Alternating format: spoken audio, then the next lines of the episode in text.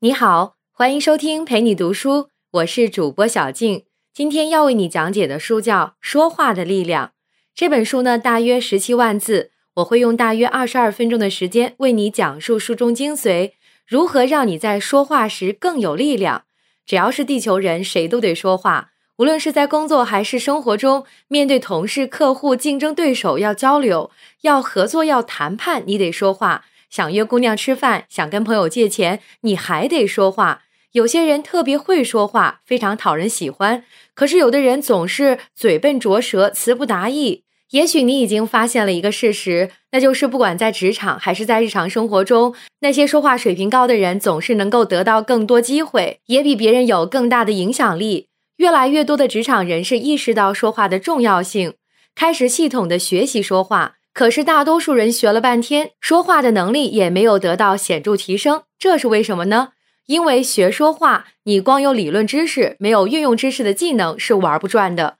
这本《说话的力量》就为你提供了能够把知识转化为行动的技能，让你在说话时更有力量。这本书的作者呢叫孙路红。他是国内营销领域的大神级人物，也是美国领导力培训中心受证的高级讲师。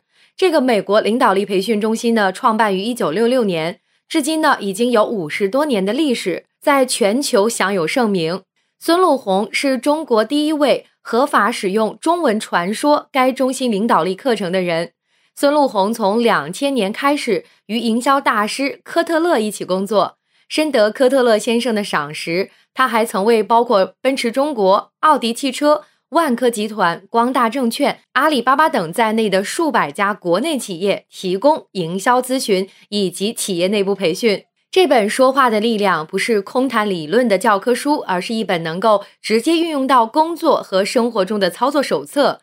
作者在本书为我们提供了五个行之有效的表达技能，他们是用表演辅助表达。用听懂为解释铺路，用电子为问答做缓冲，用共情创造共振的磁场，以及用扑克牌练习说话。下面呢，我们就为你详细讲讲这几个技能。我们先来看看第一个技能：用表演辅助表达。什么是表达呢？作者给出了一个定义：表达就是通过特定的语言和形式来阐述看法和观点。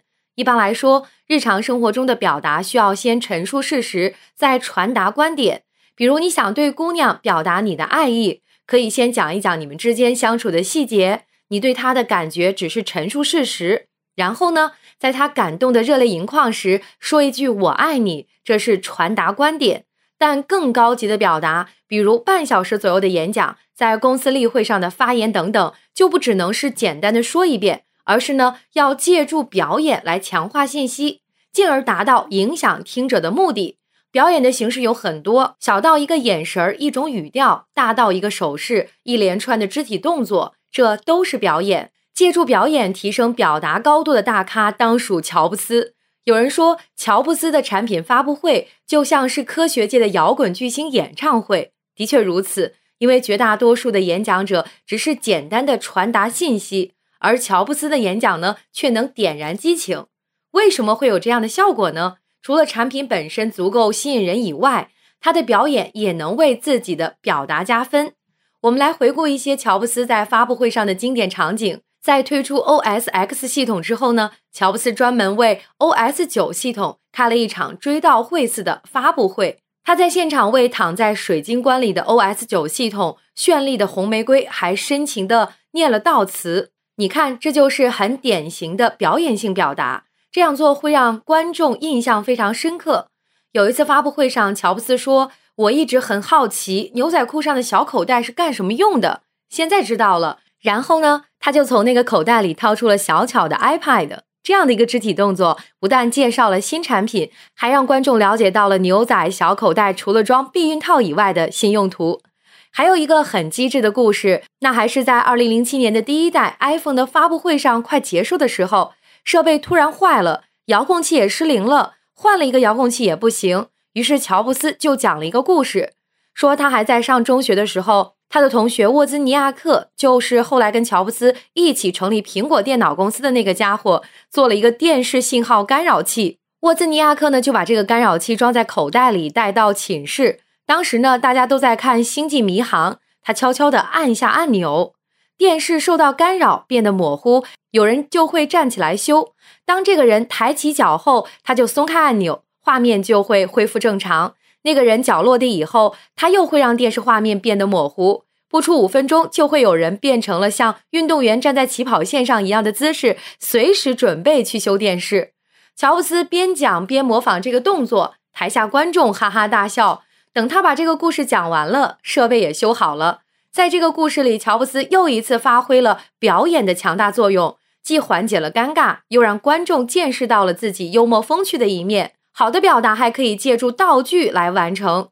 二零零五年，里奥在北大进行了一场演讲。他说自己写了一百多本书，其中有九十六本都被当地政府查禁。听众听到这里可能会觉得，哇塞，九十多本书呢，这么多啊！但还没有一个直观的印象。里奥接着说，他把所有被查禁的书名、写作的年代、被禁的理由都写在了一张纸上。说着，他从讲台底下掏出了道具——一卷纸，然后像扯卫生纸一样扯呀扯呀，足足有两三米长。台下的观众都惊呆了，接着爆发出经久不息的掌声。里奥成功的通过道具向听众传递了他想表达的信息：我写了很多书，他们几乎都被禁了，这恰恰证明我的书戳到了当局的痛处。好了，上面为你讲述的就是让说话更有力量的第一个技能——用表演辅助表达。你可以调动你的面部表情和肢体语言，也可以借助道具。这样做会强化你想让别人记住的东西，进而起到影响听者的作用。说完这个呢，咱们接下来说一说让说话更有力量的第二个技能：用听懂为解释铺路。蒙牛集团的创始人牛根生说过。一家企业的发展，百分之二十靠战略，百分之八十靠执行。执行的百分之八十靠充分的沟通，而企业百分之八十的矛盾和误解都来自于沟通不畅。不管是企业内部还是企业之间，矛盾和误会都是不可避免的。当矛盾和误会发生时，如何解释就是最见功力的地方了。想让你的解释发挥正面作用，你要学会听懂。听懂是解释的核心。中国有句老话。叫锣鼓听声，说话听音儿。真正听懂可没有那么简单。我们总说理解别人很难，被人理解也很难。难在哪里呢？就难在没有让彼此听懂对方的话。有时候你觉得你懂了，可是你理解的和对方说的不一定是一回事儿。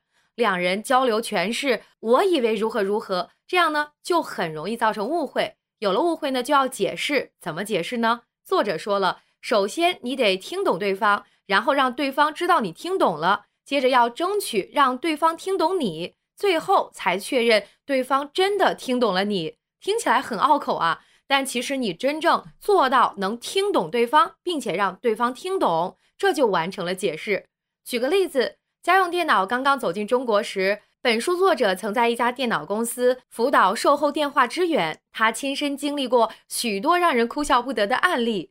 有一次，一位用户打来电话说他上不了网了，问是怎么回事。这时客服呢需要先重复一下对方的问题：“您是说您家里的电脑上不了网了是吗？”这不是废话吗？这是让对方知道你听懂了。接着客服继续问：“您看一下您的猫有什么问题吗？”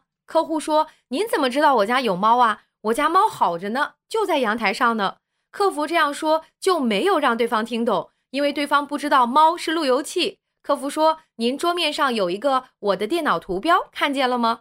客户说：“对呀，我桌面上有一个电脑。”客服说：“您桌面上还有一个开始键。”客户说：“我桌面上没有开始键呢，就只有一个电脑啊。”这就又没有让对方听懂，因为他只知道屏幕，不明白桌面这个术语。好，那把桌面换成屏幕，再说一次，还要确认对方听懂了，你得再说一遍。我现在才说的是屏幕上的东西，你把鼠标往左下角挪，有一个开始键，看见了吗？对方终于说啊，看见了，看见了，这就叫确认对方听懂。你这样一来一往，也就完成了一次解释。用现在的眼光来看，这个例子可能有点好笑，但的确能说明，在对话过程中，你千万不要想当然的认为彼此是相互理解的，在解释之前，先确保让对方听懂。避免发生二次误会。你需要重复对方的问题，用自己的语言把对方的话重新组织一遍，再说给对方听。如果对方认同你的表达，就证明他知道你听懂了。这时你再进行解释，就会更有针对性。好了，上面为你讲述的就是让说话更有力量的第二个技能，用听懂为解释铺路。既要保证自己听懂对方重复对方的话，显示自己听懂了。也要让对方听懂自己用提问核实对方确实听懂了，这样沟通下来也就顺利的完成了解释。接下来我们来说一说让说话更有力量的第三个技能，用垫子为问答做缓冲。在沟通中，垫子是什么呢？沟通时的垫子就是在双方说话时加上隔层，目的是创造舒服的说话环境和氛围。这个垫子起到缓冲作用，它能有效缓解你问我答的紧张状态。有时候呢，这个垫子可以是赞美，简单说就是夸他问题问的太好了。咱举个例子，有一位客户买了一台车，结果第二天就送回来了，原因是车顶有刮痕。如果你急于说车已经卖出去了，这不是我们的问题，那就是在推卸责任，顾客会立刻翻脸。这时呢，你就要使用一块赞美垫，你可以说呀：“哎呀，你可真是细心呢，你是什么时候发现这个划痕呢？”昨天晚上提车的时候有没有看到呢？你肯定了他的问题，他才会给你更多的信息沟通，才能顺利进行。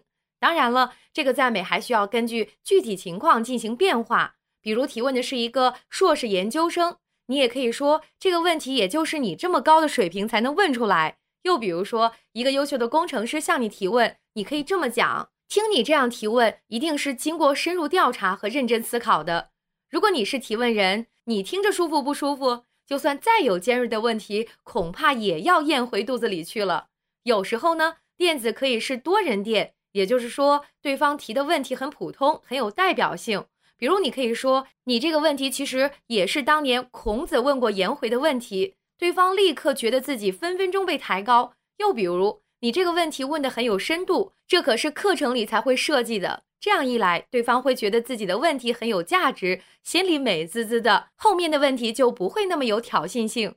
还有一种垫子叫示弱垫，那就是在回答问题之前，把自己的处境讲出来。为什么这么做呢？因为每个人的潜意识里都希望自己比别人强，你先示弱，就会更容易赢得对方的好感，降低对方对答案的质疑。比如在回答之前，你先说一句：“哎呀，这个问题你可真是把我难住了。”或者你的这个问题，我可要回去好好研究一下才能回答你。甚至你可以说，你的这个问题恐怕马云都无法回答你，我只能试着说说看。最简单通俗的示弱垫就是我说的不一定对啊。当年有一个西方记者问周总理说：“中国人民银行有多少资金呢？”这个问题带着明显的火药味儿。别说新中国刚成立不久，家底儿本来就没多少，就算是咱们国家富得流油，咱也没必要告诉他们。只听周总理说：“你这个问题确实不简单，有难度。你看，这就是一个垫子，它可以让记者收一收锋芒。”接着，周总理又说：“不过，我还是可以答复你，有十八元八角八分。”众人交头接耳，知道你们刚建国穷，可以不至于才有这么点儿钱吧？周总理接着说：“中国人民银行发行的钱币面额有十块、五块、两块、一块、五角、两角、一角、五分、两分。”一分加起来正好是十八块八角八分。就这样，周总理借助一块垫子做缓冲，给自己留出了思考的时间，在短短一分钟内把这个难题完美解答了出来。上面为你讲述的就是让说话更有力量的第三个技能——用垫子为问题做缓冲。这个垫子可以是赞美垫，夸对方问题提得好；也可以是多人垫，话说对方的问题有代表性；还可以是示弱垫。降低对方对答案的质疑，这些都可以有效的为沟通起到缓冲作用。接下来我们说一说让说话更有力量的第四个技能：用共情创造共振的场。这个说法说白了就是迎合，通过共情快速对对方语言中的事实观点进行逻辑分析，通过补充对手说的话等手段，使对方认可自己。在餐厅，我们经常会遇到这样的事儿。吃饭时筷子掉地上了，你让服务员再帮你拿一双筷子。有的服务员会说啊，你等一下；有的会说好的，我马上去给您拿。你觉得哪种回答更让你暖心呢？他肯定是后者，因为他的回答很好的迎合了你的需求。这也就是为什么我们每次去海底捞吃饭都觉得体验很好。那里的服务员不仅手勤快，嘴也勤快。先生，我帮您换块毛巾吧。先生，我帮你把肉分一下吧。先生，我给你加把椅子放衣服吧。海底捞的服务员能够看出个人的需要，这就是一种共情。我们俗称眼镜儿，既然这样说话能让对方感受到尊重，这就是高超的迎合技巧。在日常沟通情景里，怎么去迎合呢？很简单，如果对方说的是看法和观点，你就补充一些符合他的观点的现象；如果对方陈述的是事实，那你就把他的事实做一个总结和概括，提炼出一个观点。举个例子，同事小王跟你说：“哎呦，今天夏天可真够热啊！”你说：“啊，是热。”然后呢，就没有然后了，聊天就此终止。其实小王说的是个人看法，也是一个结论。这时呢，你可以接着说，可不是嘛，四十三度呢，四十多年来最高纪录了。这样呢，你就为他的结论补充上了一个具体的事实，他就会觉得跟你有共鸣。再比如说，有朋友跟你抱怨，哎呀，今天刚到火车站，手机就丢了，这是事实，你就可以补充一句，哎呀，火车站哪儿哪儿都特别乱，人又多，特别容易丢东西，这就是共情，因为他说了一个事实，你按照他的事实提炼出了一个结论。他就会觉得你懂他，这样你俩就不知不觉站到了一起。其实人与人之间说话的目的就是加强彼此的了解，建立关系。如果你能和对方产生共鸣，就更容易取得信任。这种以共情为基础的迎合，就是人与人之间和谐相处必须的说话技能。这就是让说话更有力量的第四个技能：用共情创造共振的场。一般来说。如果对方给出的是观点，你就补充例子，让他的观点成立；如果对方给出的是事实，那就帮对方提炼出观点，让他觉得自己很高明。这样就可以让对方在受用顺耳的情况下，自然的向你的思路转移。接下来我们说说让说话更有力量的第五个技能：用扑克牌练习说话。其实这个扑克牌啊，就是练习说话的具体工具。用扑克牌做训练工具早已有之。据说呢，当年驻伊拉克的美军就是用扑克牌来抓捕通缉犯的。当时呢，驻伊美军一共要抓五十四个逃犯，这五十四个人的头像就被印在纸上。可是中东人都长得差不多，深眼窝、大胡子很难区分，所以过了很久，美军都一无所获。后来有人想出了一个办法，五十四个人刚好对应五十四张扑克牌，把这些逃犯的头像印在扑克牌上，这样士兵们。可以在休息时边打牌边熟悉这些人的模样。没过多久，就有士兵在行动中抓到了一个通缉犯，因为他天天打牌，看着眼熟。结果发现这个人就是黑桃石上印着的那位。作者因此受到启发，制作出了独一无二的沟通训练扑克牌。怎么做呢？我们知道，汉语词汇主要分为名词、动词、形容词三大类，每一类词各找十八个。十八个形容词里面，再分为九个褒义词和九个贬义词，三类词总共凑成五十四个。把这些词打印在纸上，剪下来贴到扑克牌上，这样就做好了一副沟通扑克牌。